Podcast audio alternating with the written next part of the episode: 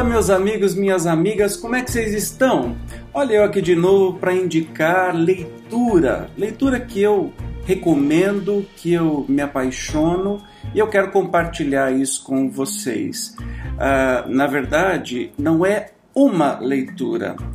Eu preciso, preciso indicar, caso você não conheça, essa mulher fantástica chamada Ivone do Amaral Pereira, que, bom, eu tenho aqui 17 obras da Dona Ivone, que é uma médium assim fora de série. Os seus romances são de chorar, de refletir, de levar a gente ao êxtase. Eu vou ler um pouquinho é, quem foi a Dona Ivone, só para você ficar com água na boca aí, ó. Ela destaca-se entre os maiores médiuns escritores espíritas. Suas obras caracterizam-se pela beleza da linguagem pela profundidade do conteúdo e pelo interesse que geram no público. Dona de uma mediunidade prodigiosa, ela via e ouvia os espíritos, recebia mensagens escritas e mantinha diálogos memoráveis com eles. O escritor português Camilo Castelo Branco, o compositor polonês Frédéric Chopin e o escritor russo Leon Tolstói eram alguns que a inspiravam nas suas obras. Além de ter produzido obras notáveis por meio de sua mediunidade, como Memórias de um Suicida e Ressurreição e Vida, também escreveu sua própria de sua própria autoria títulos memoráveis da literatura espírita como Devassando o Invisível. Ativa divulgadora do Espiritismo, procurou sempre vivenciar a mensagem que predicava, oferecendo consolo e esclarecimento a todos os que a procuravam, sempre de forma absolutamente gratuita, como recomendam as lições de Jesus e os postulados da doutrina espírita. Atualmente, suas obras são sucesso de vendas e ocupam posições de destaque no Brasil e no exterior. Então, por onde a gente começa? Vamos começar pela primeira obra que eu li da Dona Ivone. E eu vou falar rapidamente porque senão a gente vai ficar o tempo todo aqui.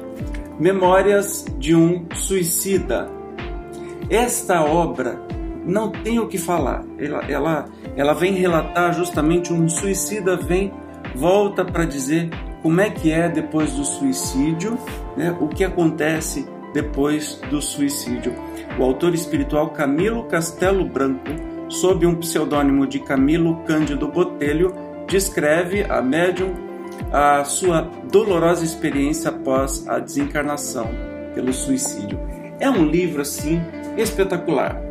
Indo aí, não sei nem por onde começa, mas vamos lá. Recordações da mediunidade é extraordinária. Evangelho aos simples. É muito legal isso, inclusive para você oferecer para suas crianças. São pequenas histórias, a coisa mais linda do mundo. O Cavaleiro de Númias, nós temos Amor e Ódio. Gente, isso aqui é fora de série. Fora de série, encantador. Eu não vou descrever um por um, você pode ter o resuminho na editora que você for comprar ou na livraria que você for emprestar, né? Nas voragens do pecado tem ressurreição e vida, tem devassando o invisível que é sensacional. A tragédia de Santa Maria, não é essa Santa Maria, essa tragédia da Boatiquisma, é outra coisa.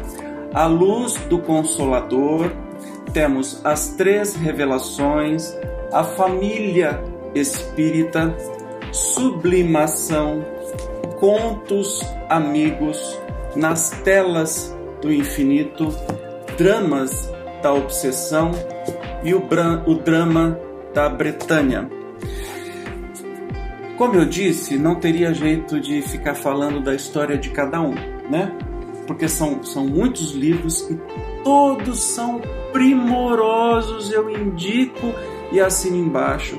Que pena que eu não consegui conhecer a Dona Ivana em vida, mas eu tenho certeza que você vai se apaixonar pelos seus livros, pelas suas histórias, pelos seus, seus conhecimentos da doutrina espírita, pelos espíritos todos que passaram, é, que deram mensagem através dela. Então, assim, fica aqui a minha super indicação. São 17 livros, pode ser que tenha mais, mas eu, eu não tenho conhecimento, mas eu já li os 17. São encantadores, mas assim, com muita força. Então eu super indico. Leu, que o livro é de Ivone do Amaral Pereira, leia e leia todos. Você vai se encantar com todos eles, tá bom? Um beijo, obrigado pela sua atenção. Espero ter te deixado um pouquinho curioso.